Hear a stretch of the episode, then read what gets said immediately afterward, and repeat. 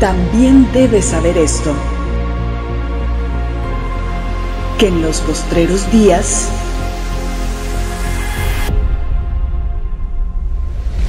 vendrán tiempos peligrosos.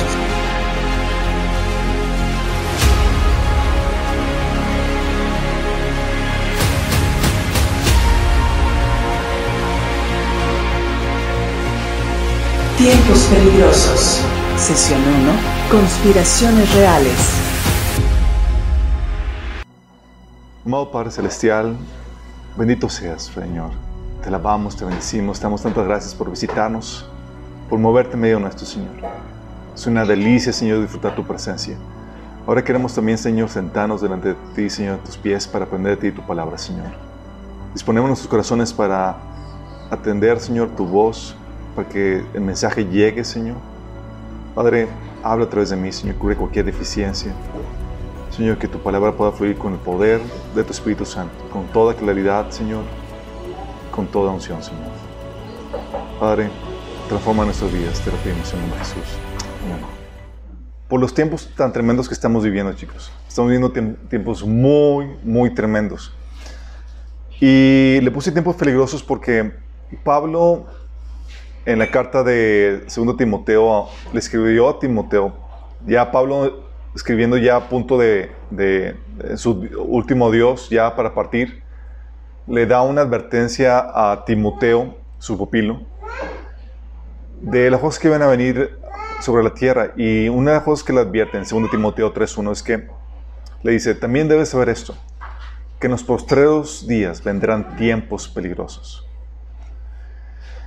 Y Pablo no sabía que el Señor iba a demorar tanto, como sabemos ahorita que ha demorado. Digamos, una historia de dos mil años. Pablo veía a dónde iban las, se iba perfilando todo. No sabíamos que el Señor iba a traer olas de renovación y de avivamiento como las platicamos la sesión pasada. Uh, pero nosotros sí podemos ver con claridad a dónde se está viniendo todo y, vamos, y sabemos que las cosas van en decadencia y estamos viviendo tiempos que efectivamente encajan en la descripción de, de Pablo, son tiempos peligrosos. Y en esa, en esa pequeña serie que vamos a hablar, quiero platicarles de algunas cosas que son amenazas, que son peligros que, que corremos como cristianos. Y una de las cosas que, que, quiero platicarles es el tema de las conspiraciones. Conspiraciones. Híjole. Es ahí donde entra la, la, la polémica con respecto a las conspiraciones. De hecho, tenemos aquí algunos expertos en esta temática. Qué bueno que llegaste, Jorge.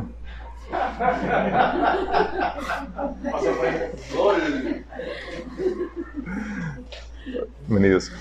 Uh, conspiraciones. ¿Han escuchado la, la, la, crítica o la burla que se le, que se le llama a algunas personas que le dicen, oye, ¿qué onda con, ya vas a empezar con tus teorías conspiranoicas? ¿Sí les han tocado o que les echan carro, o tú tal vez has echado carro a alguien de que ya vas a empezar con tus, con tus teorías conspiratorias? Eh, y es esa frase lo que típicamente se, eh, se, se, llama o se utiliza para desacreditar cualquier norma, narrativa que va encaminada a exponer a personajes que se levanten en contra de los intereses de la humanidad, que busquen el control, de forma oculta, que busquen eh, el exterminio de la humanidad eh, parcialmente o incluso su sufrimiento. Dices, oye, es que hay intereses ocultos acá siniestros que están tratando de tomar control de, de los poderes políticos, sociales y demás para, para darle la torre a la humanidad. Sí. Y ves eso y dices, pues, ¿qué, ¿qué, mente tan siniestra podría tener algo o, o realizar algo así, o pensar o concebir algo así? Y aunque es cierto que muchos ven moros con trechetes, donde no hay nada, algunos ven complots y enemigos donde realmente no lo hay. Pero hay otros que pecan de inocentes al no estar alerta de conspiraciones que son reales, que existen, que son reales. Muchos creen y creemos que hay una conspiración real hay una élite satánica que usa los poderes de gobierno, económicos y mediáticos para imponer una agenda anticristiana y establecer un gobierno mundial. con una religión mundial, con una moneda mundial y con un líder mundial. Tenemos eso y dices, oye, pues suena muy de película, ¿no? Una trama acá de, de los Avengers y cosas por el estilo. ¿Pero qué hacemos como, como cristianos ante esa situación? ¿Lo creemos? ¿Creemos en teorías conspiratorias? ¿Las desestimamos? ¿Qué hacemos? Ok. La pregunta clave aquí, chicos, cuando hablamos de estas temáticas, es, ¿qué dice la Biblia? Bíblicamente, ¿hay una conspiración? ¿Sí o no? Yes, sí. ¿Sí? Sí. ¿No? ¿Quién dice? ¿Quién más? Ok, bíblicamente, chicos, sí hay una conspiración. Hay una conspiración y es muy claro en 2 Tesalonicenses 2 del, eh, del 3 al 10. Aquí lo corté, pero se lo leo completo acá. Dice, pues aquel día, el día del Señor, no vendrá hasta que haya una gran rebelión contra Dios y se dé a conocer el hombre de anarquía, aquel que trae destrucción. Cuando habla, está hablando de una rebelión contra Dios y está hablando de que se va a dar a conocer el hombre de anarquía que es el anticristo, el hombre que trae destrucción.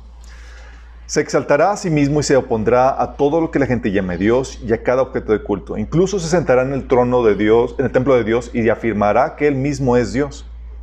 ¿No se acuerdan de que les mencioné todo esto cuando estuve con ustedes? Y ustedes saben qué es lo que lo detiene, porque solo puede darse a conocer cuando le llegue a su momento. Pues esa anarquía, versículo 7, escuchen, pues esa anarquía ya está en marcha en forma secreta. Uh. Y permanecerá secreta hasta que el que la detiene se quite de en medio.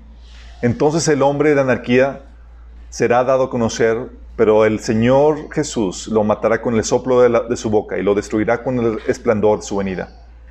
El malvado vendrá por obra de Satanás con toda clase de milagros, señales y prodigios falsos. Con toda perversidad engañará a los que se pierden por haberse negado a amar la verdad y así ser salvos. Qué fuerte. Estamos hablando de que la Biblia habla de que hay una anarquía, una obra de rebelión incitada por Satanás, que está trabajando, fíjate lo que dice, de forma secreta. La Biblia habla que hay conspiración, chicos. Está trabajando de forma secreta. O sea, un versículo más clave. O sea, si tú eres un cristiano bíblico, eres conspiranoico. Muy claro lo que dice aquí. Y es que el enemigo desde los inicios siempre ha sido, ha, ha, querido levantarse en contra de Dios.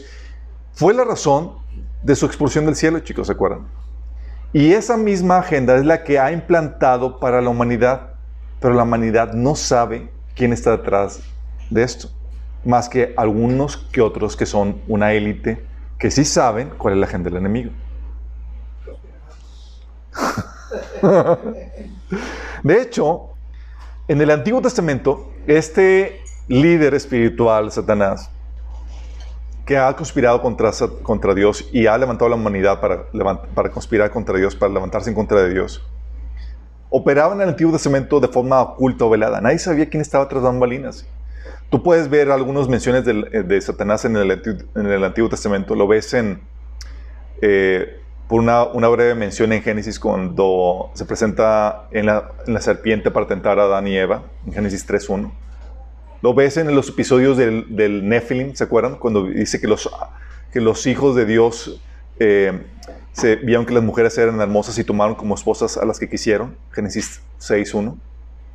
Y ahí mencionas la rebelión eh, de los ángeles caídos dirigida por Satanás, quienes se metieron con, con los seres humanos. Fuera de eso, ves episodios dispersos. Ves otro episodio, por ejemplo, en la Torre de Babel. Deuteronomio 32, de 7 al 8, menciona que dice que el Altísimo asignó territorios a las naciones cuando dividió a la raza humana y fijó los límites de los pueblos según el número de la corte celestial, cosa que ya hemos platicado. Este corte celestial está hablando de los hijos de Dios, los ángeles. Y había una facción de ángeles caídos en quienes dividió la humanidad que había rechazado voluntariamente a Dios. ¿No quieres lidiar conmigo? Ok. los dividimos o asignamos a la humanidad a los ángeles caídos. Y ya platicamos eso al respecto. Otros episodios de Satanás son muy escasos. Tienes el episodio de Jacob, digo de Job, perdón, cuando se presenta Satanás delante de la corte celestial para, para discutir el caso de Job. El otro episodio es el caso de David en, en 2 Samuel 24, de 1 a 5, donde incitó Satanás a David a hacer un censo indebido, que, violando los protocolos establecidos por la ley. Y la revelación más radical del Antiguo Testamento que tenemos acerca de estos seres espirituales que se levantan en contra de Dios y que incitan a la, a la humanidad a levantarse en contra de Dios, está en Daniel, capítulo 10, del, del 12 al 21. Fíjate la, la, revelación tan fuerte detrás de esto. Dice, se le apreció el, el, el ángel a, a, este, a este Daniel y dice, entonces dijo, no tengas miedo, Daniel. Desde el primer día que comenzaste a orar para recibir entendimiento y humillarte delante de tu Dios, tu petición fue escuchada en el cielo. He venido en respuesta a tu oración. Pero durante 21 días el espíritu príncipe del reino de Persia me impidió el paso. Tú escuchas eso dices, en la torre. Te trae una dimensión de algo que sucede en otra dimensión que la dimensión espiritual. Los científicos ya han reconocido que hay dimensiones paralelas. Los cristianos siempre hemos creído en ellas. ¿Sí? Llegaron tarde a la, a la información, chicos. Entonces, eh, hay una dimensión paralela que es el mundo espiritual. Y aquí tienes que había un príncipe, un espíritu príncipe del reino de Persia que estaba obstruyendo la oración de Daniel por 21 días. Sí, ya uno se dan por vencido el día 15, chicos. no, ya no contestó. Túpele, chicos. Aquí habla de la guerra espiritual. Dice, ahora estoy aquí para explicarte, explicar lo que sucederá en el futuro a tu pueblo, porque esta visión se trata de un tiempo aún por venir. Y sigue platicando. Y en el versículo 20 dice, pronto debo regresar a luchar contra el espíritu príncipe del reino de Persia, y después de eso vendrá el espíritu príncipe del reino de Grecia. Óytelas. El principado de Persia, el principado de Grecia. Lo dice, mientras tanto te diré lo que está escrito en el libro de la verdad. Nadie me ayuda en estos, contra estos príncipes, espíritus príncipes, excepto, a excepción de Miguel, el espíritu príncipe de ustedes. O sea, había un principado sobre, sobre Israel que era de los buenos. que luchaba juntamente con Dios para contra estos eh, principados de maldad. ¿Te imaginas? Tú ves eso y dices, lo ves como un, un, una gran revelación, pero no sabes realmente cómo tiene efecto en el día a día, en el, en el desenvolvimiento de la, de la, historia de la humanidad. Y eso es lo máximo que llegamos en el Antiguo Testamento, chicos. No, no hay más acerca de esto. En el Nuevo Testamento ahí sí se corre el telón y se abre con claridad lo que sucede en el mundo espiritual. Y la lucha, de hecho, pasa del mundo físico a ser enteramente espiritual. Es como que decimos, ahora sí, Satanás, llevamos la guerra a tu territorio. Y órale, sí. Vimos desde el inicio, en el Nuevo Testamento, y empieza desde el inicio con, con toda la actividad de la guerra espiritual contra estos entes espirituales hace su acto de presencia inmediatamente con la tentación de Jesús. El mismo Satanás se presente con Jesús para tentarlo. Incluso lo llevó a un lugar alto y le mostró en un instante todos los reinos del mundo. Y le dijo, sobre todos estos reinos y todo su esplendor, te daré la autoridad para que a mí, porque a mí me ha sido entregada y puedo dársela a quien yo quiera. Si es que, así que si me adoras, todo será tuyo. O sea, hasta le ofrece los reinos de este mundo. ¿Te imaginas? inmediatamente empieza esta trama, esta revelación, a hablar con claridad de este personaje y de lo que tiene y el poder que tiene. De hecho, vemos que se, de forma continua se manifestaban con enfermos y poseídos. Muchas enfermedades, eh, era Satanás el que estaba detrás de ellas.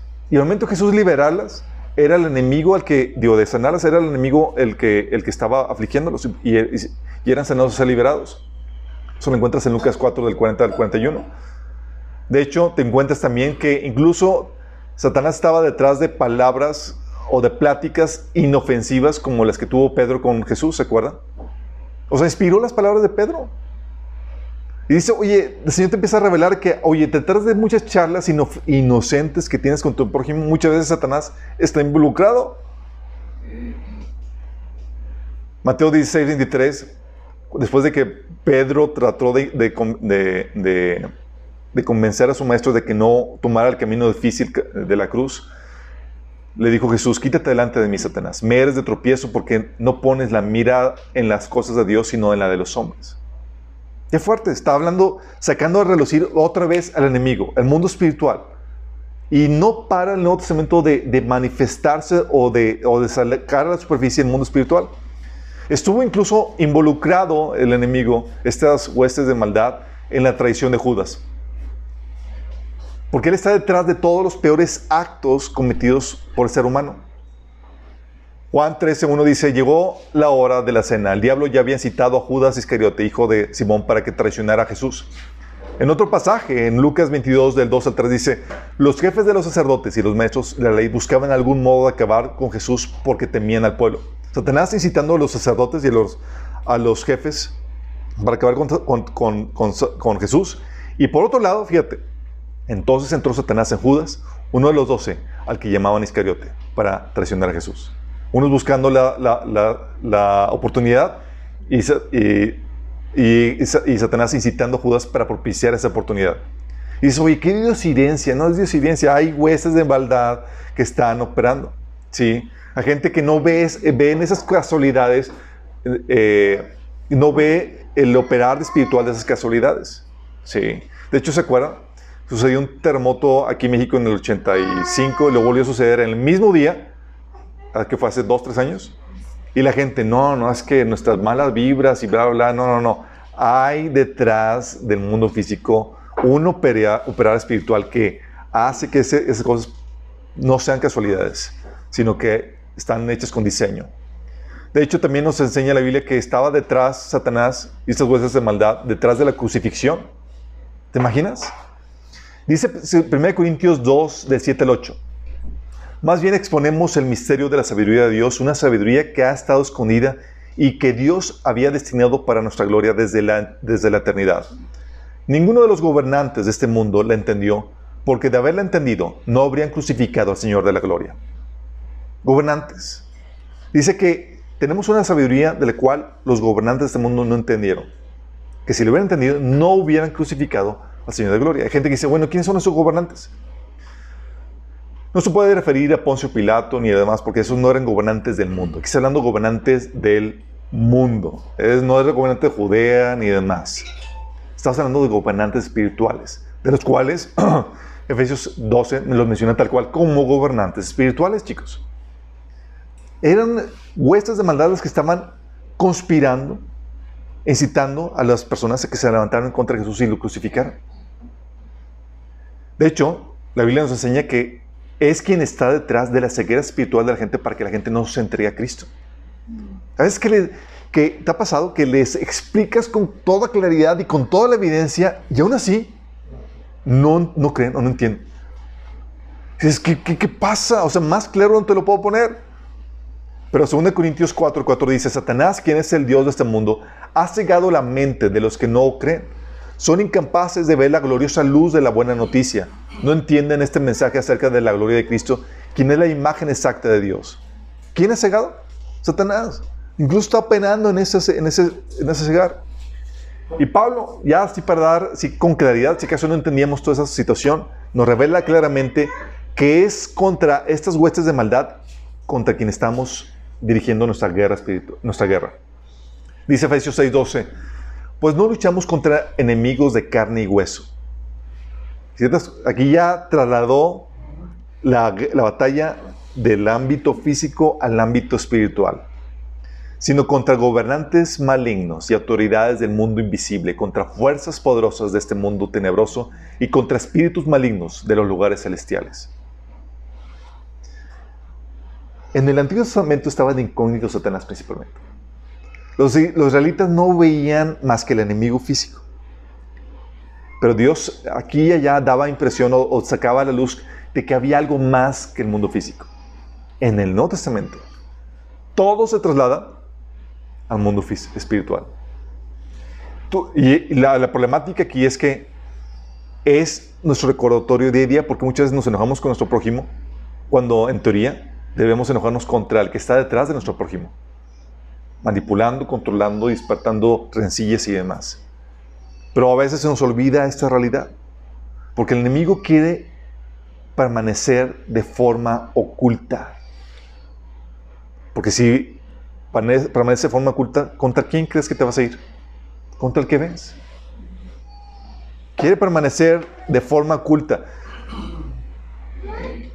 Y es aquí donde hay un pasaje que, te, que te habla de la frustración que vive Satanás en cierta manera. Viene 2 Reyes 6 del 8 al 12. Dice, cada vez que el rey de Aram entraba en guerra con Israel, consultaba con sus funcionarios y les decía, movilizaremos nuestras fuerzas en tal y tal lugar. Sin embargo, de inmediato Eliseo, el hombre de Dios, le advertía al rey de Israel, no te acerques a ese lugar porque ahí los arameos piensan movilizar sus tropas. Entonces el rey de Israel mandaba un aviso al lugar indicado por el hombre de Dios. Varias veces Eliseo le advirtió al rey para que estuviera alerta de esos lugares. Esa situación disgustó mucho al rey de Aram y llamó a sus oficiales y les preguntó, ¿quién de ustedes es el traidor? Alguno de ustedes me está traicionando. ¿Quién ha estado informándole al rey de Israel acerca de nuestros planes? No somos nosotros, mi señor el rey, respondió uno de los oficiales.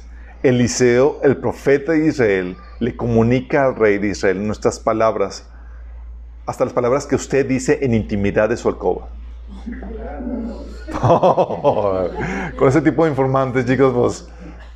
¿Por qué? Porque el operar del enemigo depende en gran manera de su secrecía, de que nadie sepa.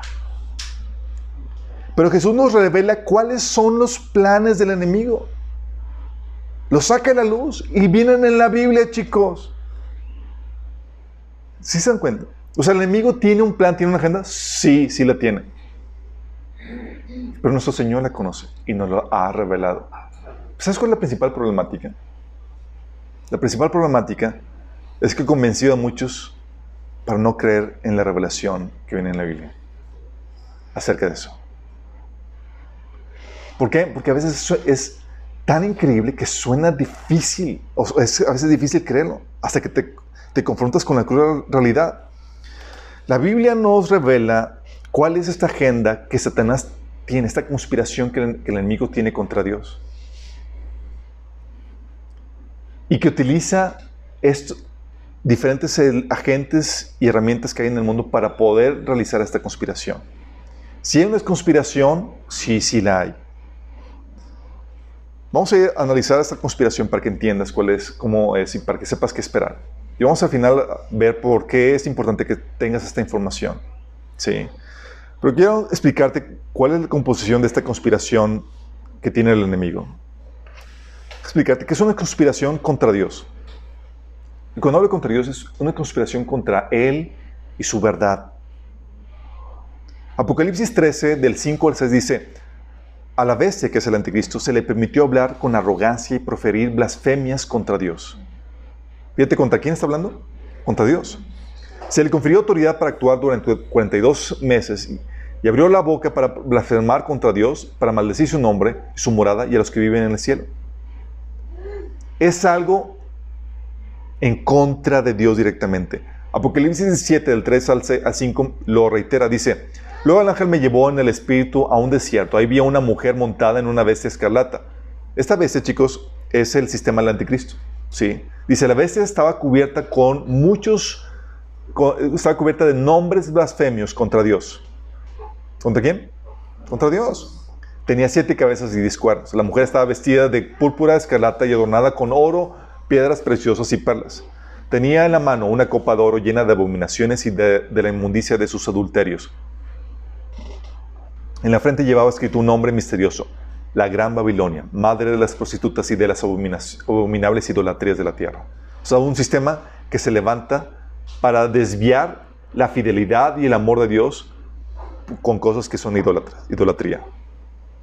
1 Juan 4.3 dice, si alguien afirma ser profeta y no reconoce la verdad acerca de Jesús, aquella persona no es de Dios.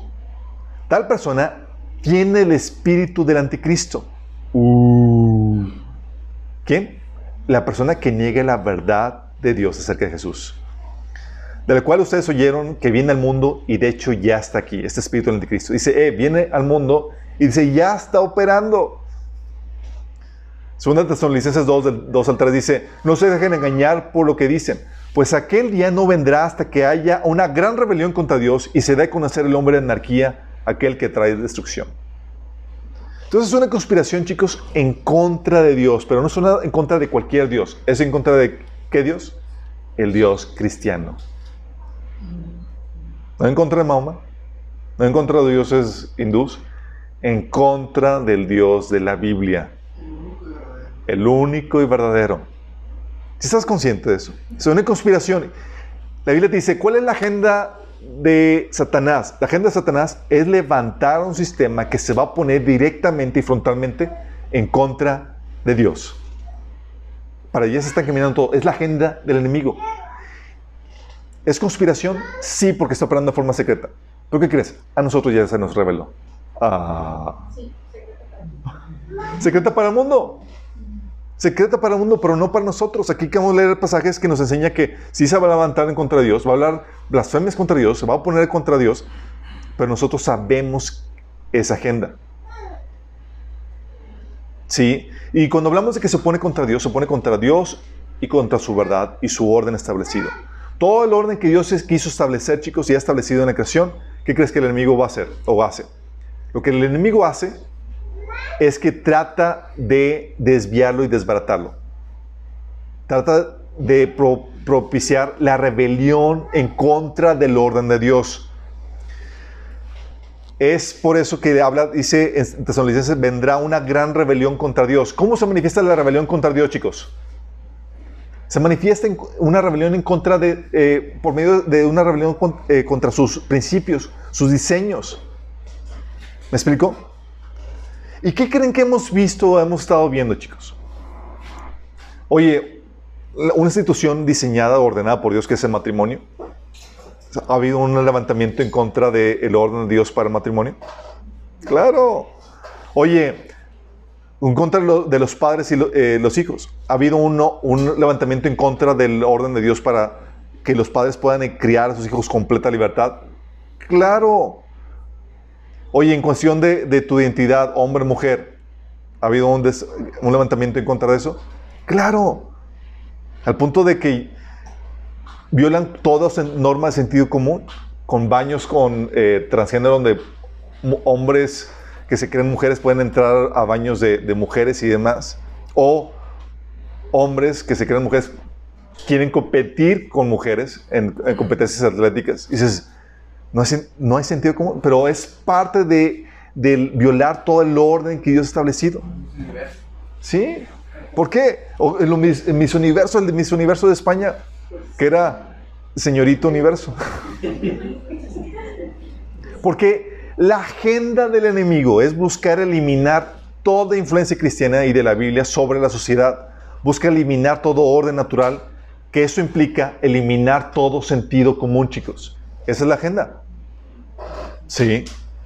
Y tú lo ves y dices, oye, pues por sentido común sabemos que las cosas deben ser una forma. Sí, pero aquí te están violando todo sentido común y te están estableciendo un orden que viola todo sentido común.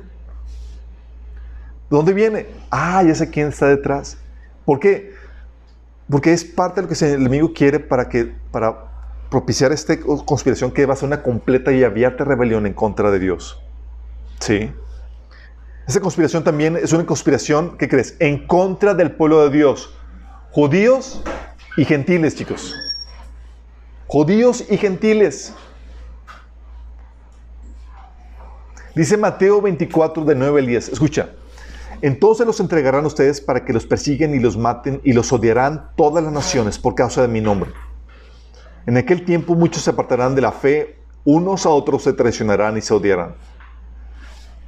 No hemos llegado a ese punto donde los cristianos son odiados por todas las naciones, chicos. No hemos llegado al punto donde no haya un, un lugar en la tierra donde sea, no sea salvo para, para, para el cristiano. Ahorita si persiguen a los cristianos en un lugar, van y huyen a otro lugar. No, ahorita no llegamos al punto donde, va a ser una persecución, donde es una persecución mundial, donde, quiera va a ser objeto de odio.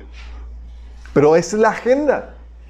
La agenda es levantar un odio contra los cristianos. Es una conspiración para quitarles a los cristianos sus derechos, libertades y su voz. Es una conspiración para levantar odio contra ellos y criminalizar su fe, chicos.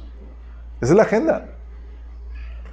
Apocalipsis 2, del 16 al 17 dice, cuando el dragón se vio arrojado a la tierra, persiguió a la mujer. Esto viene en Apocalipsis 12. ¿Quién es la mujer? En Apocalipsis 12 la mujer sabemos que es el pueblo de Israel. Entonces vemos que se levanta en contra del pueblo de Dios en Israel, pero no solamente contra ellos. Dice, entonces el dragón se enfureció contra la mujer y se fue a hacer guerra contra el resto de sus descendientes, los cuales obedecen los mandamientos de Dios y se mantienen fieles al testimonio de Jesús. Fíjate contra quiénes.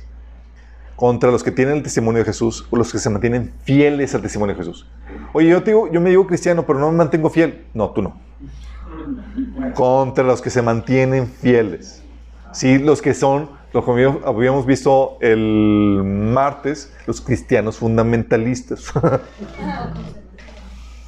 sí, Apocalipsis 3, 7 dice, también se le permitió hacer guerra a los santos y vencerlos. Está hablando del anticristo. Esta es la agenda que nos está revelando el Señor. Oye, pues ¿qué, qué trama el Señor? ¿Qué trama, digo, Satanás? ¿Qué, qué, qué, Señor nos revela con respecto a eso?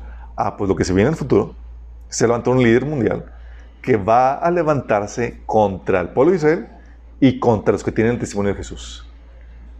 Esa es la agenda. Ah, pero todavía falta. No, no, no. Ya está trabajando y operando de forma secreta. Porque el 16 del 9 al 11 habla acerca de esta persecución que se viene mundial. Dice, cuando el Cordero rompió el quinto sello, vi debajo del altar las almas de todos los que habían muerto como mártires por causa de la palabra de Dios y por haber sido fieles en su testimonio. Fíjate, por causa de la palabra y haber sido fieles al testimonio de la palabra de Dios. Si tú eres de los que, mira, si no conoces la Biblia, ni siquiera vas a poder ser fiel a algo que no conoces. Sí. Pero aquí está hablando de personas que conocen la Biblia y se mantienen fieles. Dice, ellos clamaban al Señor y decían, oh Señor soberano, santo y verdadero, ¿cuánto tiempo hasta que juzgues a la gente de este mundo y tomes venganza de nuestra sangre por, los, por lo que nos han hecho? Entonces a cada uno de ellos se le dio una túnica blanca y se les dijo que descansaron un poco más hasta que se completara el número de sus hermanos, los consiervos de Jesús, que se unirán a ellos después de morir como mártires.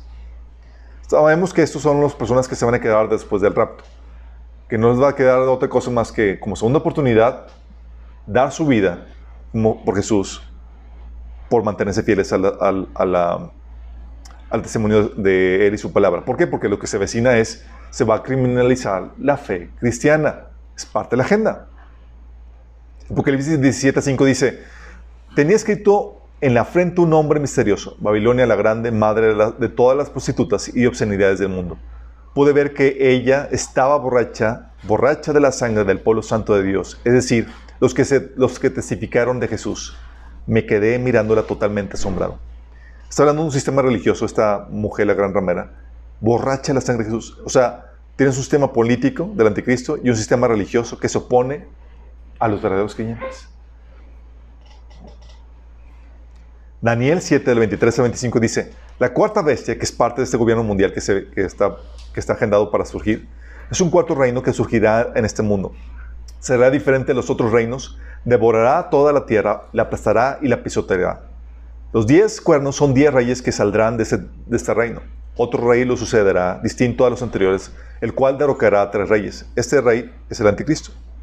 Hablará en contra del Altísimo y oprimirá a los santos. Tratará de cambiar las festividades y también las leyes, y los santos quedarán bajo su poder por tres años y medio. Esta es la agenda, chicos. Dice, oye, ¿Qué planes malévolos tiene el enemigo? El Señor nos reveló. Esto en teoría debería estar en secreto. Pero el Señor nos reveló el chisme. Es una conspiración para poner en el poder al hijo de perdición, al hombre de pecado, al falso Cristo, al conocido anticristo. Segunda Tesalonicenses 2, del 3 al 9 dice, pues aquel día, el día del Señor, no vendrá hasta que haya una gran rebelión contra Dios y se da a conocer el hombre de anarquía. Es otro título del anticristo. Aquel que trae destrucción. Se exaltará a sí mismo y se opondrá a todo lo que la gente llame Dios y a cada objeto de culto. Incluso se sentará en el templo de Dios y afirmará que Él mismo es Dios. ¿No se acuerdan que les mencioné todo esto cuando estuve con ustedes? Y ustedes saben qué es lo que lo detiene, porque solo puede darse a conocer cuando le llegue su momento. Pues esa anarquía ya está en marcha en forma secreta y permanecerá secreta hasta que el que la detiene se quite en medio. Entonces el hombre de anarquía será dado a conocer, pero el Señor Jesús lo matará con el soplo de su boca y lo destruirá con el esplendor de su venida. El malvado vendrá por obra de Satanás con toda clase de milagros, señales y prodigios falsos. La conspiración es para poner a este personaje en el poder, chicos. Pero ¿cómo pones a un personaje que sea completamente antitético a Dios? Que se levante en contra de Dios.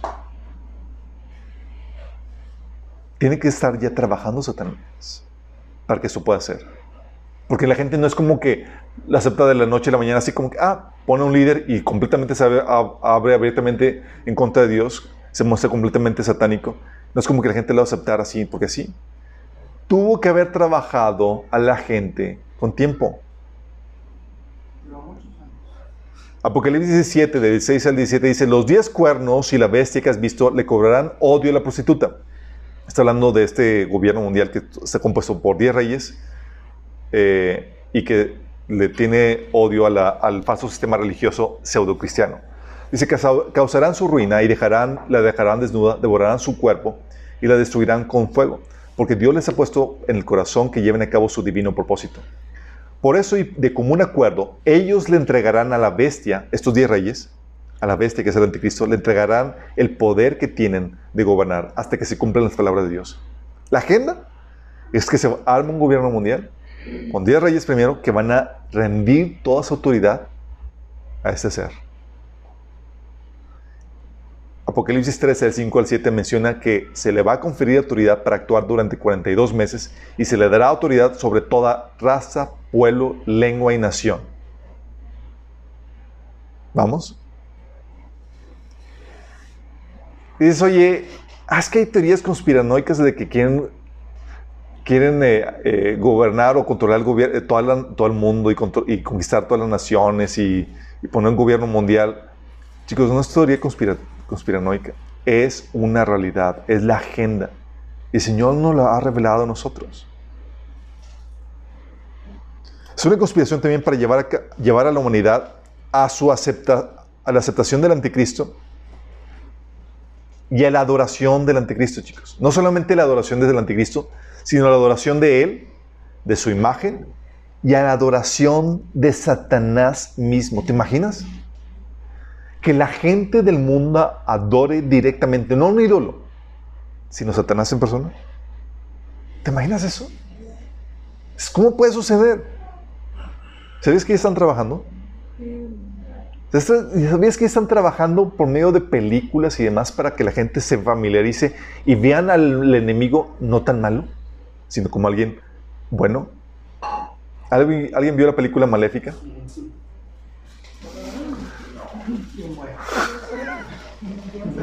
Si yo llevé a mi hijito a ver Maléfica, lo estás preparando, chicos. Lo estás engañando para que abrace al cuernudo.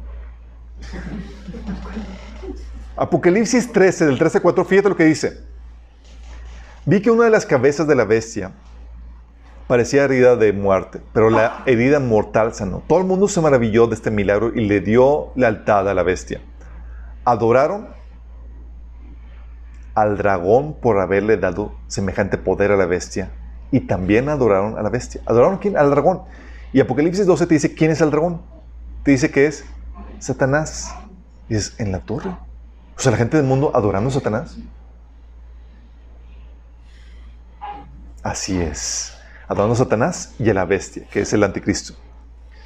¿Quién es tan grande como la bestia? exclamaban. ¿Quién puede luchar contra ella? Apocalipsis 3, 8 dice, a la bestia la adorarán todos los habitantes de la tierra, aquellos cuyos nombres no han sido escritos en el libro de la vida, el libro del Cordero que fue sacrificado desde la creación del mundo. Apocalipsis 13, del 14 al 15, dice, con los milagros que, se le permitió hacer en nombre de la primera bestia, este es el falso profeta, engañó a todos los que pertenecen a este mundo.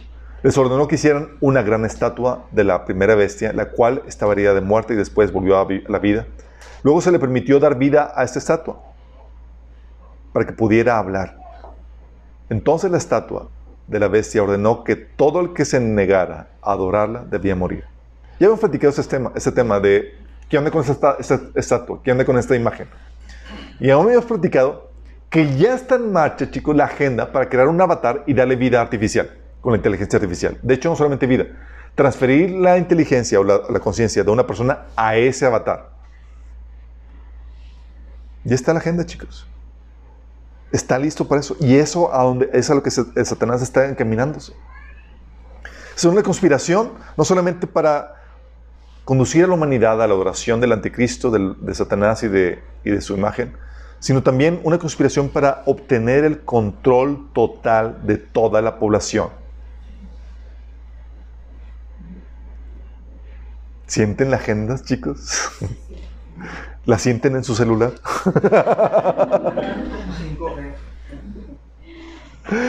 Fíjate lo que dice. Apocalipsis 13, del 5 7. Se le confirió autoridad para actuar durante 42 meses y se le dio autoridad sobre toda raza, pueblo, lengua y nación. ¿Cómo podrías controlar a toda la población, chicas? Satanás ya está trabajando para eso. Sí. Tener una, una, una, esta, concepción de un gobierno que controle no parcialmente una zona, sino toda la humanidad, se requiere la tecnología y los medios para hacerlo.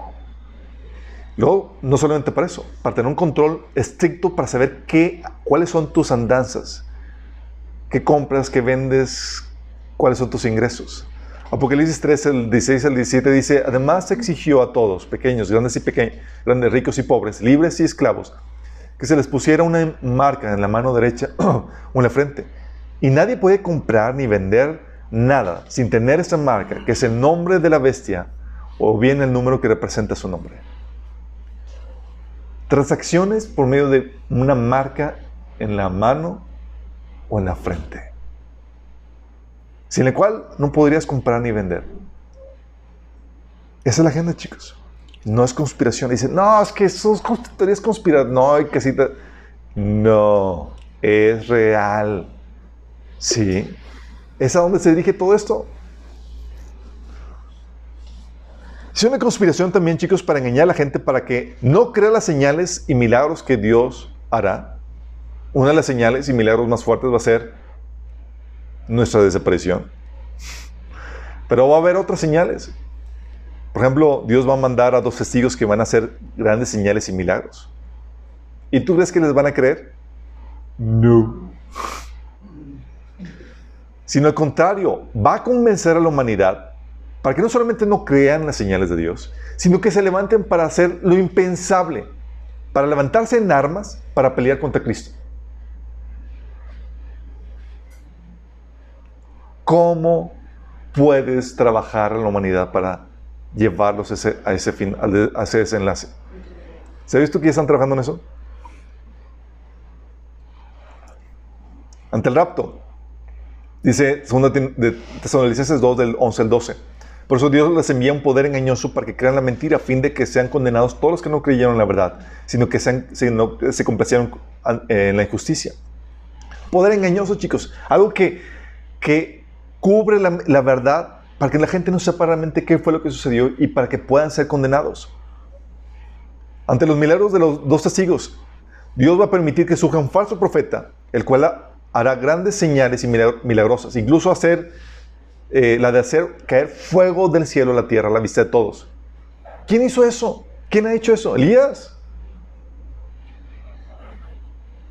¿Sí? ¿Qué, ¿Qué, otros episodios de fuego recuerdan? Los discípulos quisieron hacerlo. El Señor lo reprendió, ¿se acuerdan? Señor, vamos a que queremos mandar caer fuego sobre los samaritanos. Órale, Jesús, ¿qué te pasa, Dios? Me va a costar salvarlos con mi sangre. Quieres tú ya temarlos. Dice, con esas señales que se le permitió hacer en presencia de la primera vez, engañó a los habitantes de la tierra. Y esa señal va a ser para que propiciar que la gente adore a Satanás. Segunda Tesalonicenses 2.9 dice, con poder, señales y milagros falsos se valdrá de toda clase de mentiras malignas para engañar a los que van rumbo a la destrucción porque se niegan a amar la verdad y amar y aceptar la verdad que los salvará.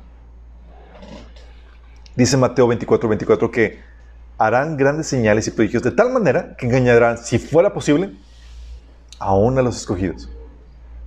¿Te imaginas la magnitud del engaño?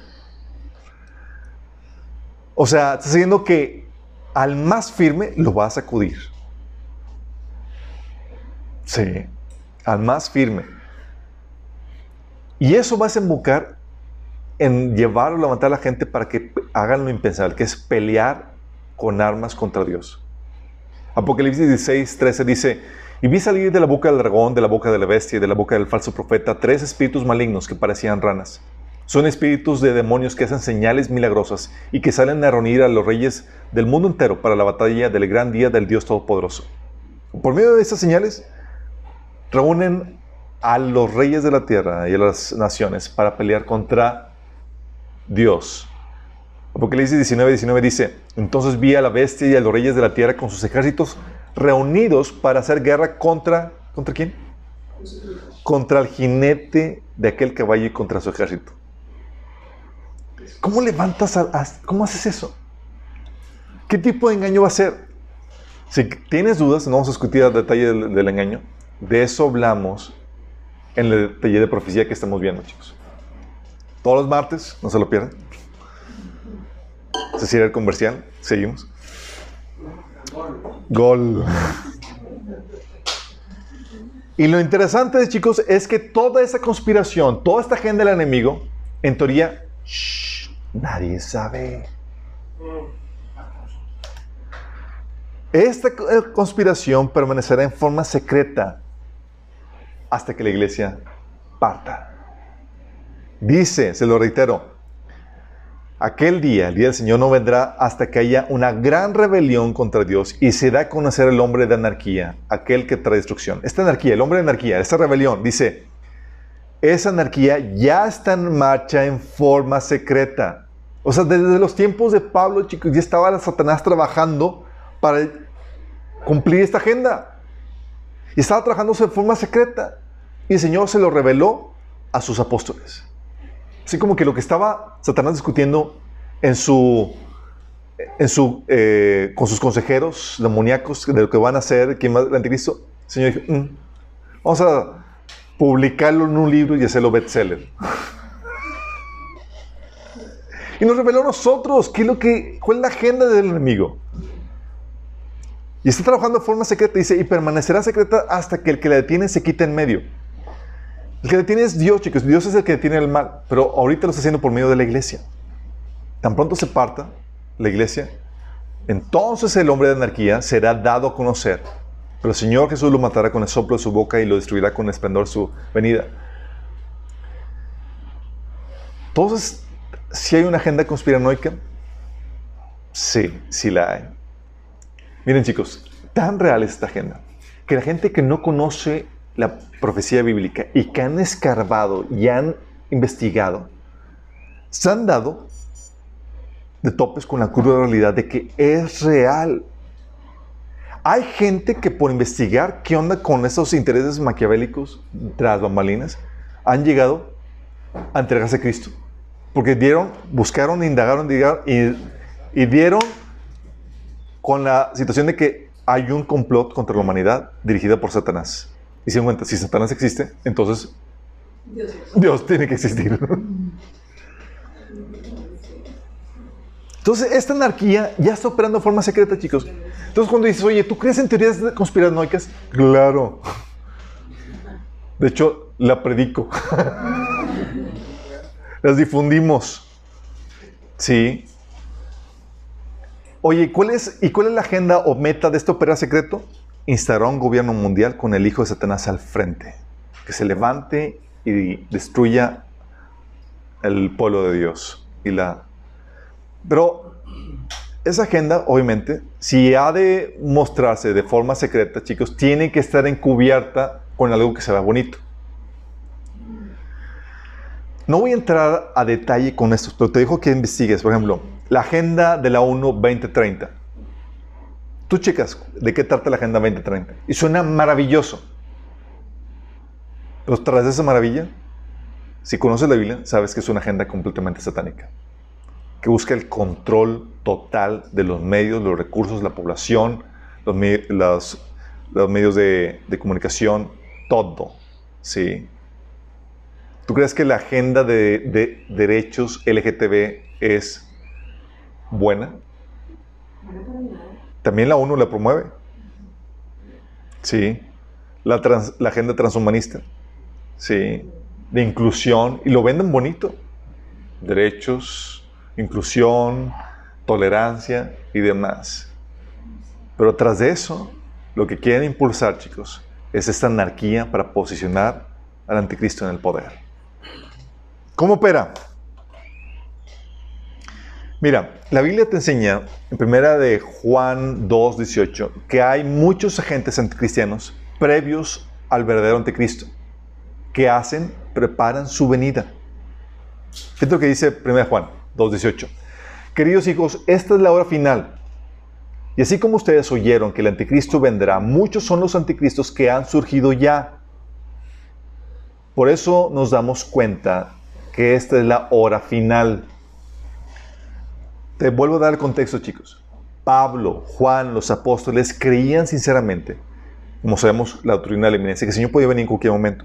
Y por lo que estaban viendo y cómo se estaba levantando tantos agentes anticristianos, si en ese es el tiempo, no, no contaban ellos que, que, Dios iba a levantar olas de renovación y de movimiento que retrasarían la agenda del anticristo. Pero tú y yo, chicos, estamos viendo cosas tal cual como lo vieron los apóstoles, con muchos agentes anticristianos, y con una tecnología y con un desenlace donde ya no puede demorar más, por más avivamiento que traiga el Señor. Sí. Entonces dice que se levantarían muchos anticristos y que es una señal de que estamos en los últimos tiempos. ¿Qué harían estos anticristos? No es el, anticristo, sino que se levantarían muchos anticristos. ¿Qué hacen? Preparan la, el camino, la agenda del anticristo. ¿Y cómo se distribuyen? ¿Cómo operan? ¿Cómo operan esos gentes anticristianos? Hay una élite satánica oculta.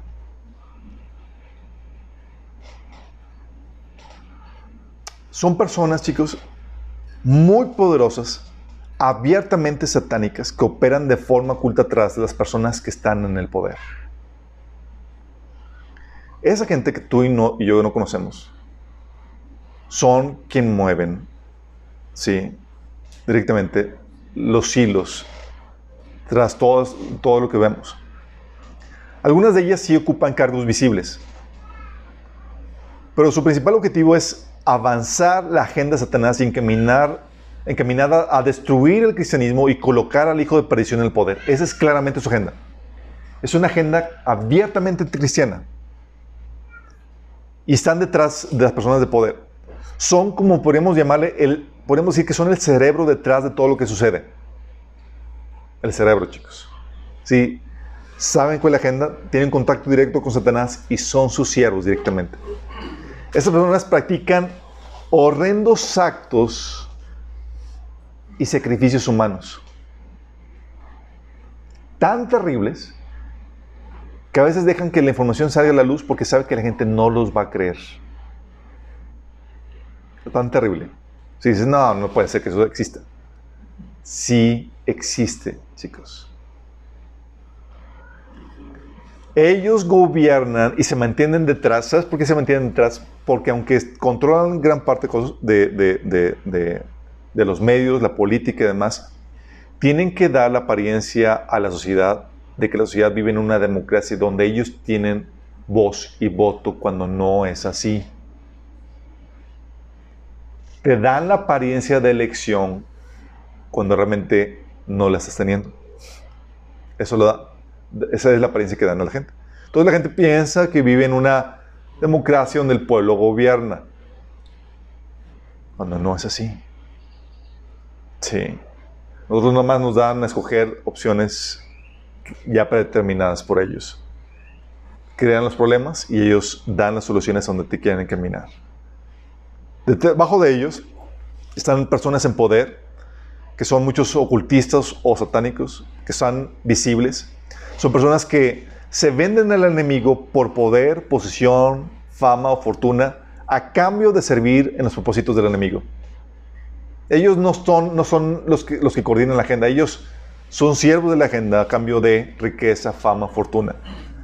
No tienen el panorama global, no dirigen la agenda, pero sí la ejecutan. Ahí te vas a encontrar a personalidades que son políticos, artistas, actores, líderes de noticias, líderes de iglesias, de la academia y demás.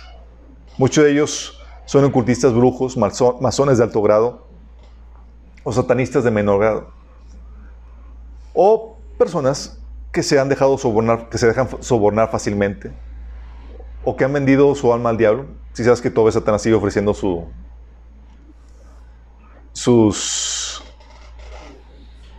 recompensas terrenales, o personas como los líderes judíos, que ni habían vendido su alma al diablo ni nada, pero eran controlados por su envidia o por posesión demoníaca.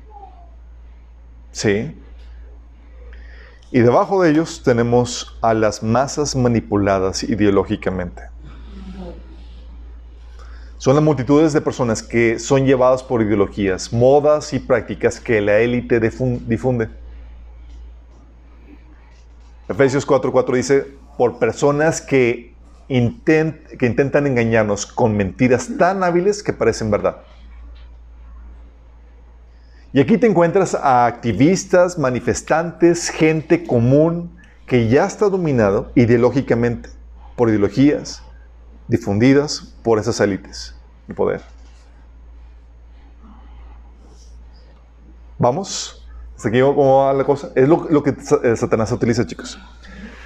Esto ya habíamos visto parte cuando vimos el tema de guerra espiritual, cuando vimos eh, los enemigos. ¿Se acuerdan que es Satanás, la carne y el mundo? Bueno, parte de eso. ¿Qué medios utilizan? ¿Qué medios utilizan? Ok.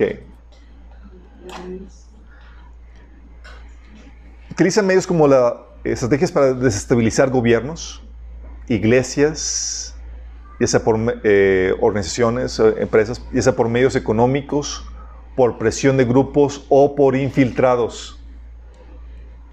¿Sabes cuántos... Así infiltrados, sí, digo. Así de repente.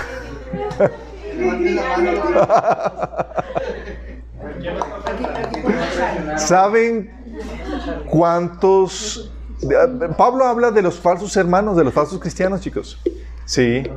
Ah, y también habla de, habla de los falsos apóstoles, personas que tienen título, que se dicen cristianos, pero que son falsos. Y dice Pablo en, 2 Corintios 13 que, que no es, no es, eh, no es de asombrarse porque aún los, eh, el mismo Satanás se disfraza como ángel de luz. Entonces no es de asombrarse que los, sus ministros se disfracen como ministros de justicia. Porque hay gente que dice, no, ¿cómo puede ser que en la iglesia eso suceda? Claro, chicos.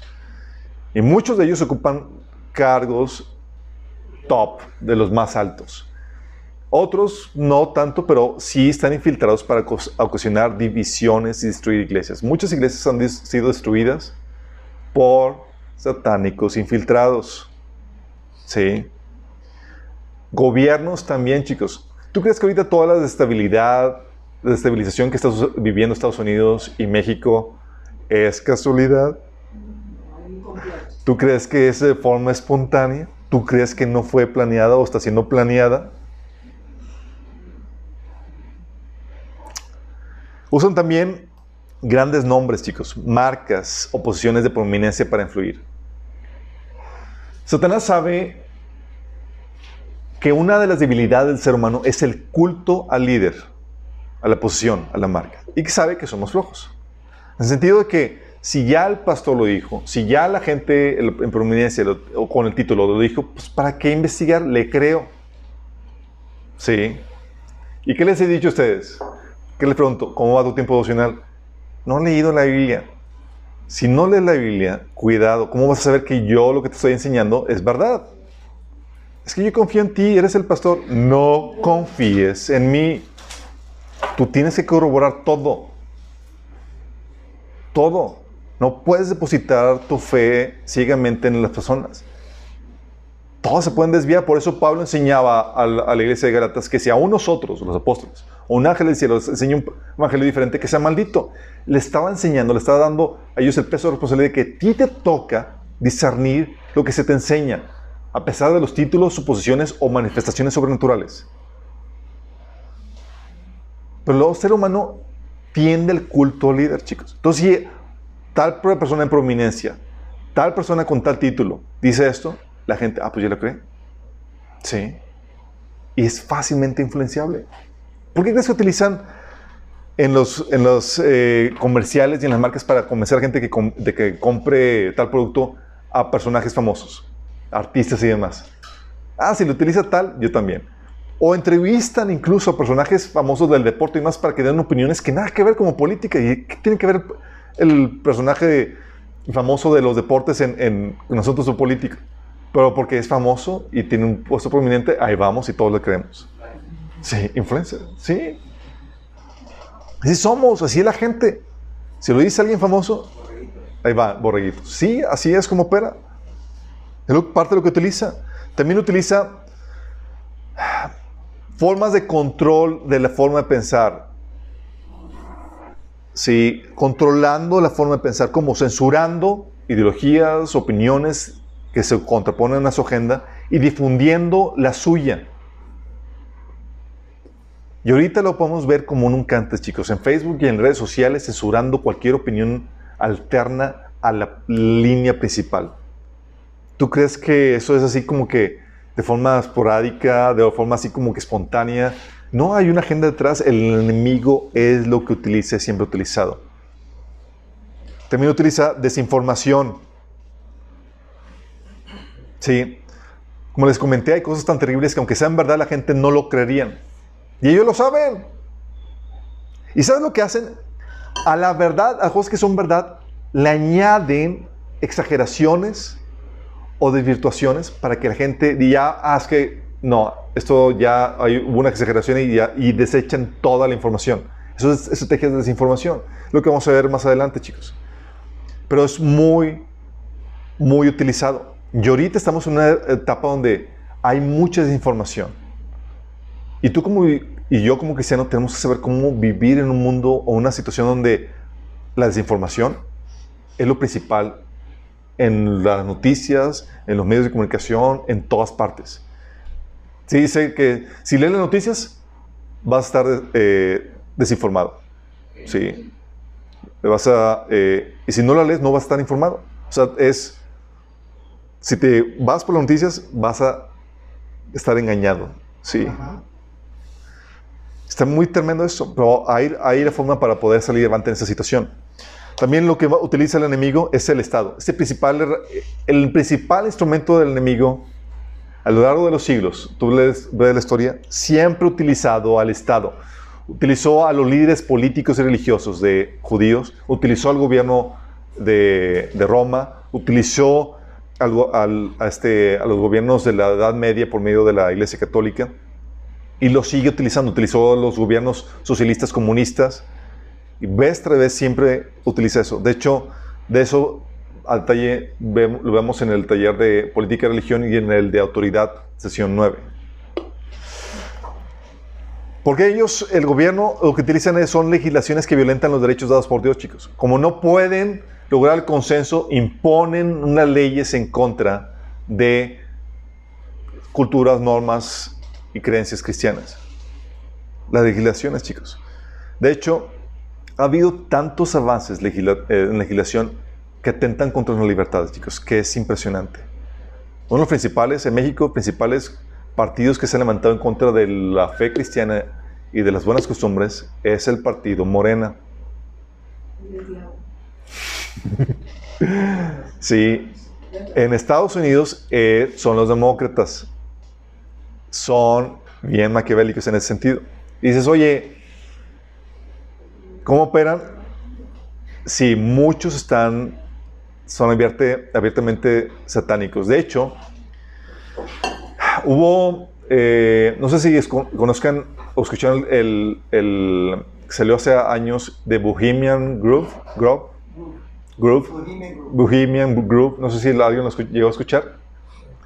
Un reportero de Infowars eh, fue a una ceremonia satánica en una donde están los principales políticos de Estados Unidos y infiltró al gobierno, donde están ahí rindiendo culto a un búho y demás, es en la torre, en ocultos y demás.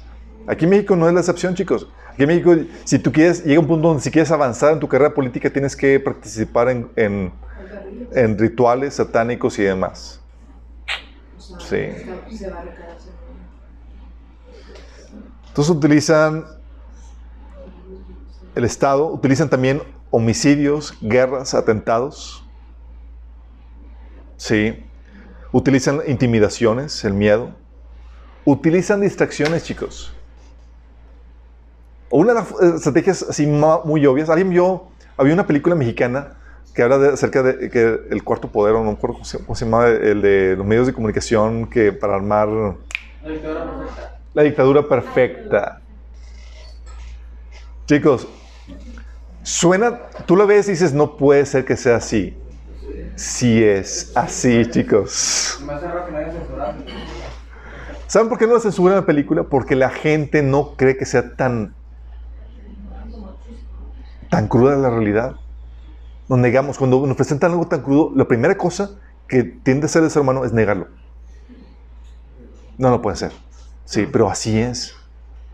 Utilizan los medios de comunicación y demás. Los, medios de comunicación ya no son instituciones que buscan defender o promulgar la verdad de las noticias con los hechos. Buscan o se venden para, para, impulsar una agenda política e ideológica, para conducir o manipular a las masas. Sí. ¿Y qué hacen? Por ejemplo, ahorita, ¿sabes qué, ahorita qué sucedió con todos los Estados Unidos, con lo de, ahorita todos los, los riots, los eh, alborotos y demás que se, se han levantado? ¿Sabes en, en, qué momento específico surge eso? El momento específico donde se iba a levantar la cloaca con todo el Obama Gate, donde iban a sacar toda la, todo lo que, la, la cloaca de, que, de lo que hizo el expresidente en contra de Trump y en contra de los cristianos. Y medio de eso, que iba a ser la mega noticia, sacan esto para desviar la atención. Y de todas maneras que lo otro ya se desvió. Sí. Son estrategias que utiliza el enemigo. Y hay muchos, así como la, siguiente película o el siguiente entretenimiento, y se olvidan de cosas importantes. También utilizan la tecnología el enemigo. Si algo utilizado ahorita es la tecnología. Tu celular, chicos. Gente que me... Hermanas, que, o sea, déjame decirte, no hay forma de escaparte ya, chicos. Porque ahorita la tecnología es indispensable para nuestros trabajos.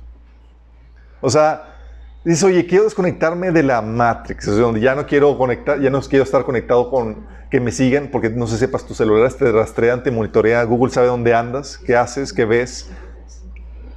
Sí, sabe todo de ti. Eh, Facebook también, chicos. Y lo requerimos para nuestro trabajo.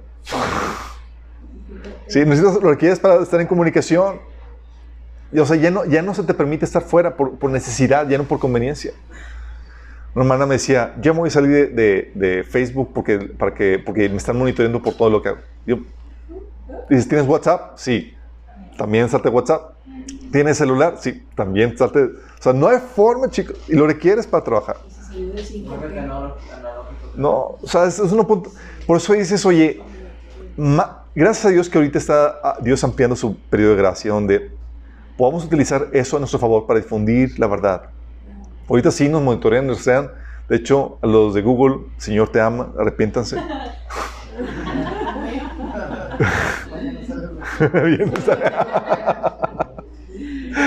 pero es algo donde tenemos que aprovecharlo a nuestro favor. Pero eso se va a revertir en contra de la, de la población, chicos.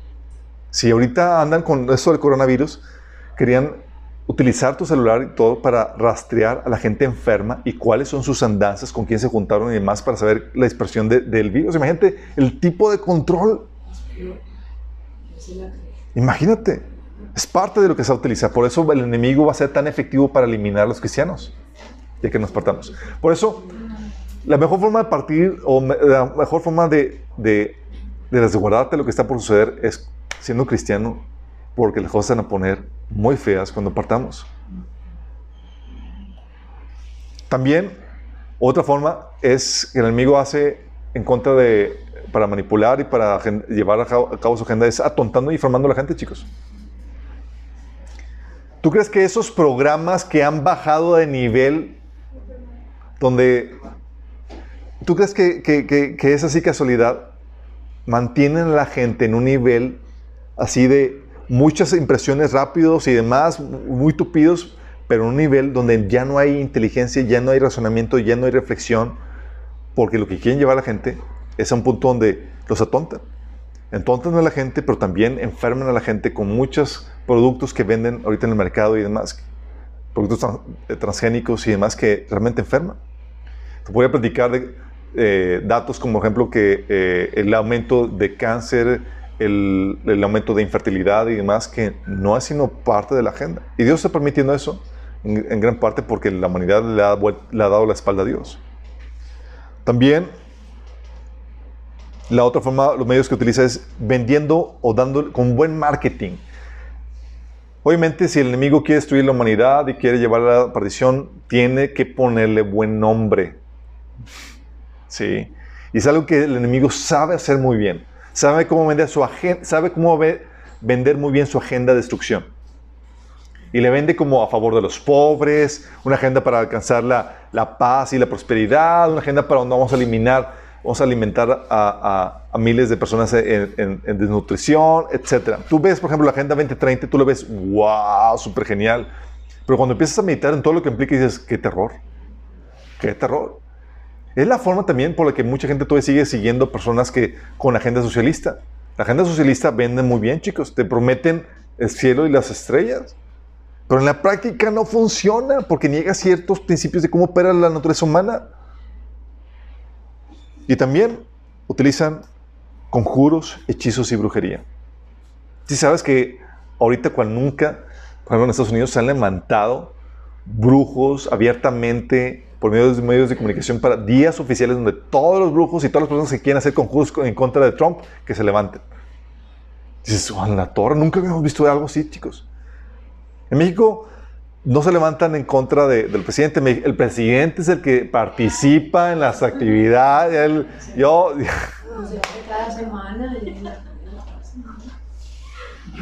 Sí. Y tenemos ejemplos de todo eso, chicos.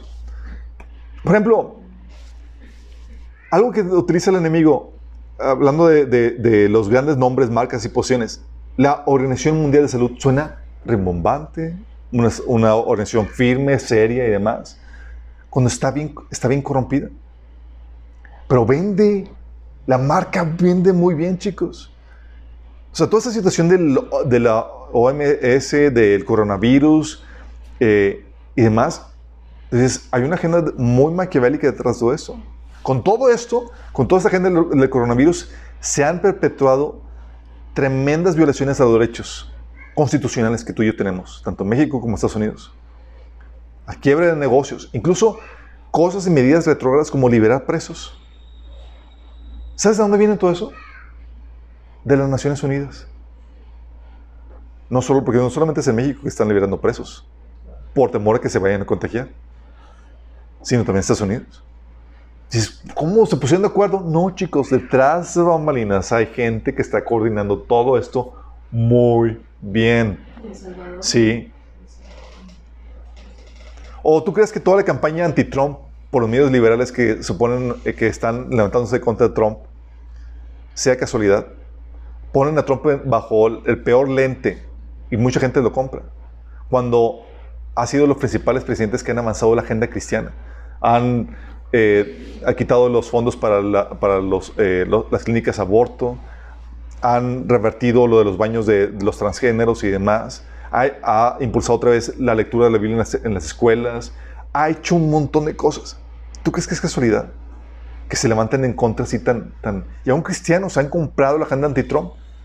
Le digo, mira, aunque tienen muchas cosas que criticarse, sí.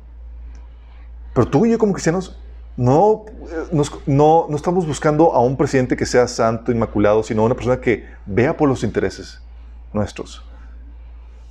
O tienes, por ejemplo, la agenda de la ONU, una agenda pro LGTB, pro socialismo, anti iglesias. No sé si has escuchado todos los comunicados de la ONU que han dicho en contra de las iglesias que ya es una violación de derechos de los niños cuando los llevas a las iglesias. Cosas por el estilo. Y dices, ¿qué onda con eso? Si hay una agenda, una organización anticristiana y satánica, es la ONU, chicos. Pero, ¿qué? pero ¿por qué dices eso? Hay, mira, uno de, los, de las editoriales de la ONU, ¿sabes cómo se llamaba? Ahorita Lucy Trust. Ahorita Lucy Trust, pero se llamaba Lucifer Trust, que era, pues era la eh, Trust, ¿cómo sería? Oh, sí, Lucifer Trust. Era, quien era una editorial de la, de la, sí, era una editorial que se utilizaba para, para imprimir y para publicar libros, eh, libros eh, de la teosofía y satánicos de ocultismo, chicos. Tal cual. Y tú ves la agenda de la ONU, ¿tú crees que es solidaridad que, que tenga una agenda marcadamente anticristiana y marcadamente antijudío, anti-israelita? ¿Sabes cuántas resoluciones han, han, levantado en contra de Israel? Versus las resoluciones en contra de los, de los musulmanes o de, los, de, de Palestina. Tú ves un sesgo muy marcado. Pero no porque sea racional, sino hay una agenda detrás, chicos. Porque ya sabes cuál es la agenda del enemigo. O, por ejemplo, te encuentras al Papa y otros líderes protestantes a favor de la, del nuevo orden mundial. ¿Sabes que el Papa está a favor de, de un gobierno mundial? Abiertamente este Papa, Francisco. Todo esto, chicos, dices, oye, son casualidades, no hay una agenda detrás. Y hay gente trabajando, satánica, que está trabajando para poder avanzar la agenda del enemigo. Abiertamente, chicos. Muchas veces es tan abierto que la gente no lo cree. Y la pregunta que muchos tienen, bueno, ¿y para qué me sirve saber todo eso? ¿Para qué te serviría?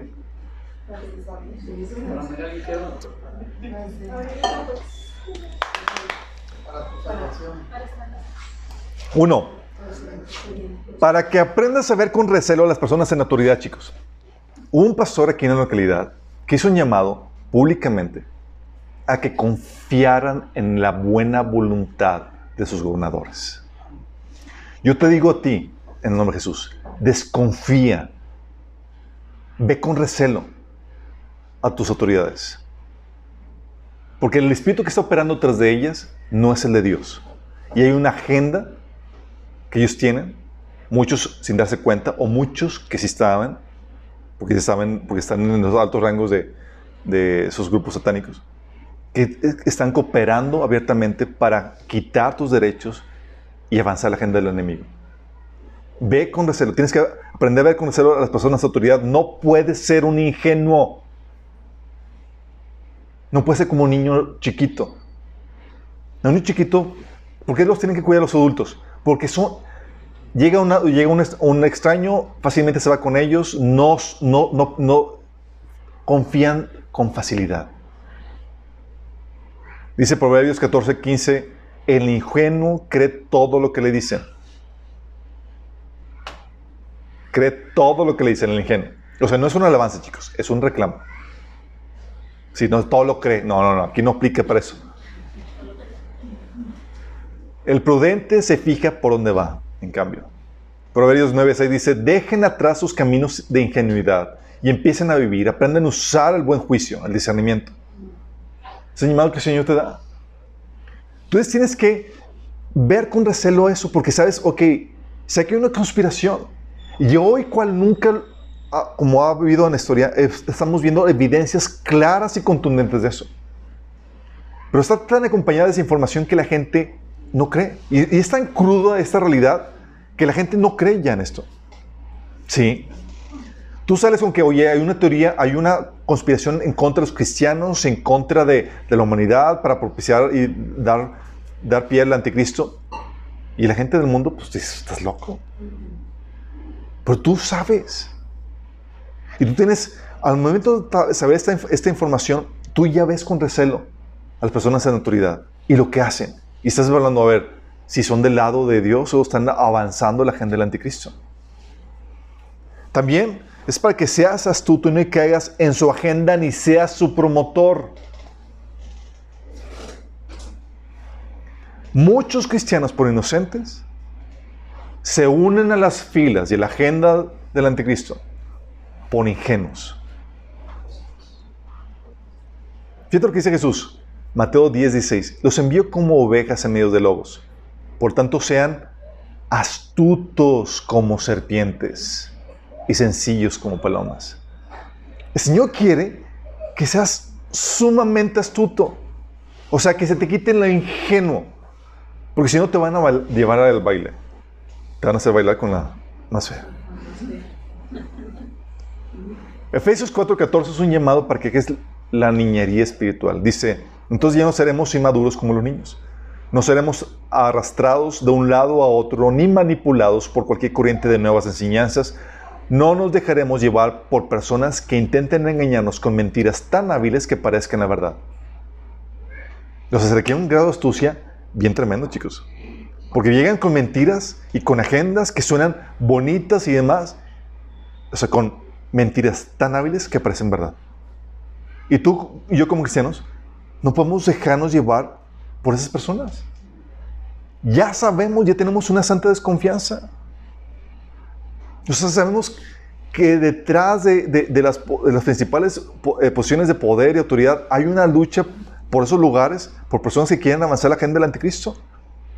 Y tú no puedes pensar de que toda persona, porque se dice buena y se dice cristiana y se dice que quiere avanzar, eh, profesa una fe en Cristo y demás, que va a ser, una, que va a ser alguien eh, de Dios, cuando sus hechos no corresponden a eso.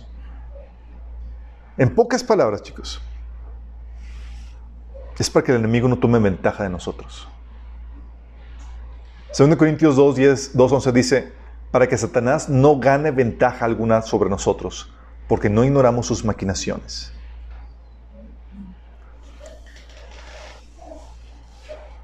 ¿Cómo aplicas esto ahorita, por ejemplo, en esta situación que estamos viendo con el coronavirus? Por un lado, ves si te dan información y lo primero que tienes que saber y que tienes que estar consciente es, puede haber un engaño diseñado para avanzar la agenda del anticristo. Tú ves los resultados y dices, oye, por causa de eso se están violando los derechos y libertades. Abren licorerías, abren los Walmarts, abren todo eso y cierran las iglesias. Permiten manifestaciones, todos en conjunto y demás, pero prohíben las iglesias. Dices, qué extraño, hay gato encerrado aquí. Y tú ya sabes, chicos, dices, oye, ya empiezas a ver, o, puede ser que algo está mal. Sí. ¿Tú sabes cuál es la agenda? La agenda es derrumbar este orden para poder inaugurar el orden del anticristo. Por eso la agenda de Satanás es va contra los cristianos y contra cualquier gobierno que defienda la fe cristiana. Estados Unidos es uno de los últimos estandartes de libertad para la fe cristiana que se tiene. Y está, hay una guerra espiritual fuertísima. Y la agenda es derribar a Estados Unidos para poder instaurar un régimen opresor que se va a ver bonito ante la gente. Porque el enemigo ya está trabajando para que tú y yo, nuestra fe, se vea mala. Que te veas así como que en contra de las libertades, en contra de, los homosexuales, una persona que, que, da un discurso de odio, que viola los derechos y demás. Y están trabajando en eso. A ti se te está empezando a ver como fanático, algo, algo feo, algo malo. Ya está el enemigo trabajando en eso. Entonces tienes una, una, situación donde, una situación como el coronavirus, donde están quitando derechos y libertades. Si sabes que el gobernador, por ejemplo, por no puede prohibirte por su, por su capricho, por su dedicto, por su, por su propia decisión, quitarte el derecho de ir a trabajar o salir en eso. Lo único que se puede dar son recomendaciones, chicos. Pero es parte de la agenda. Y tiene que suceder. No te pueden meter en la cárcel por eso. Pero es parte de la agenda. ¿Qué es lo que sucede? Estamos viendo cómo el enemigo está avanzando de forma secreta. Y no te lo dicen. Ah, es que estamos trabajando porque queremos quitar los derechos de los cristianos y de más gente para poner, propiciar el gobierno del anticristo. No, es secreto. Y muchas de las personas en, en liderazgo no saben ni siquiera cuáles son las motivaciones que lo están guiando en las decisiones que están tomando. Muchos no saben, muchos son ignorantes, pero están sirviendo al enemigo. Pero tú y yo, ¿qué crees? Sí sabemos. Somos adultos. Y ya vemos con recelo eso. Y, analizamos. Y ya no, son, ya no nos ven la cara. Estamos atentos del engaño. ¿Sí? ¿Y qué hacemos? Como ya, somos, ya, nos, ya no somos ingenuos, ya no nos unimos a la agenda del anticristo, a lo que quiere hacer, sino que cuestionamos, analizamos. No somos ovejas que siguen ciegamente a los líderes. Porque los tiempos que estamos viviendo son sumamente peligrosos. Gente que te, invita a confiar, yo te invito, desconfía. Ahora más que nunca, desconfía. No confíes ni siquiera en tus líderes de la iglesia. Tienes que confiar solamente en Dios y su palabra y tienes que analizar todo. ¿Me explico? Porque incluso muchos líderes de iglesia se van a unir al movimiento del anticristo. ¿Se acuerdan? Esta martes hablamos de las iglesias. Iglesias de la Odisea, iglesias de Sardes y demás. Y tú tienes que estar muy atento con esto. Entonces, ¿esto qué te sirve? Te va a servir a ti a que seas, se te quite lo ingenuo, analices todo, porque tú corres el peligro de unirte a la agenda del anticristo por tu inocencia, por tu ignorancia tú corres el peligro a subestimar esta agenda anticristiana que está ya en vigor y corres el peligro a que, no a que te unas a ella y a que le estés impulsando. Es muy fuerte esto, chicos. En la siguiente sesión vamos a analizar cómo sobrevivir en esta época de desinformación.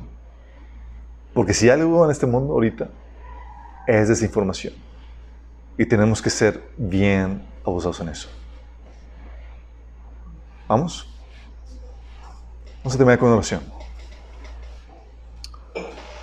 Amado Padre Celestial, damos gracias, Señor, porque tu palabra nos revela la agenda oculta del enemigo, Señor.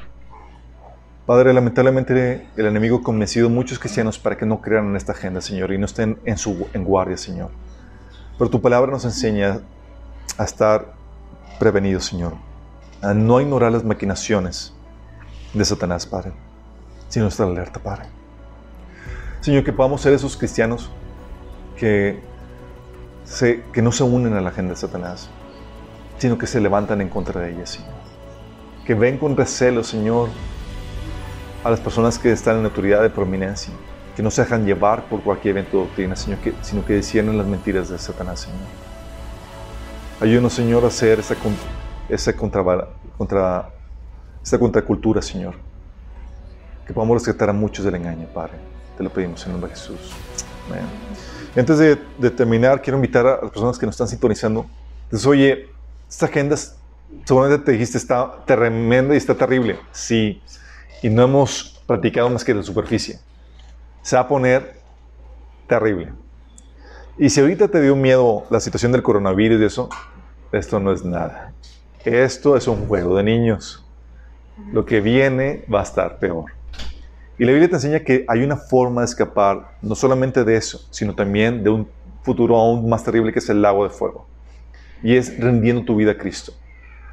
La Biblia te promete que si tú crees que Jesús es Dios encarnado, que murió por ti en la cruz y resucitó, y que murió por tus pecados para perdonarte, y que si rindes tu vida a Él, es decir, dejas de querer seguir tus propios caminos, tú, de seguir a Dios como tú crees que debes seguir a Dios, sino seguir a Dios a su forma, de acuerdo a su palabra. Si estás dispuesto a rendir tu vida a Cristo, el Señor te promete perdonarte tus pecados, limpiarte, darte una vida eterna y librarte de la hora de prueba que va a venir. Si tú quieres hacer eso, te quiero ya en una, oración de entrega, donde si haces esto de corazón, el Señor va a escribir tu nombre en el libro de la vida y te va a rescatar del lago de fuego y de la hora de prueba que va a venir sobre el mundo entero. Cierra tus ojos y dile, Señor Jesús, el día de hoy me arrepiento de todo corazón. Perdóname, Señor, por seguir mis propios caminos y no los tuyos. Te pido que me perdones.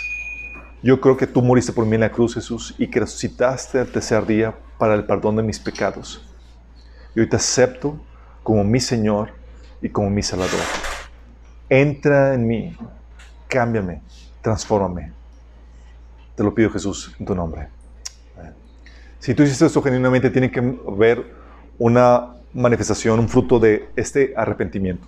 Tú pasaste de una persona que le ignoraba la voluntad de Dios, que no le importaba, a una persona que le interesa y quiere saber cuál es la voluntad de Dios.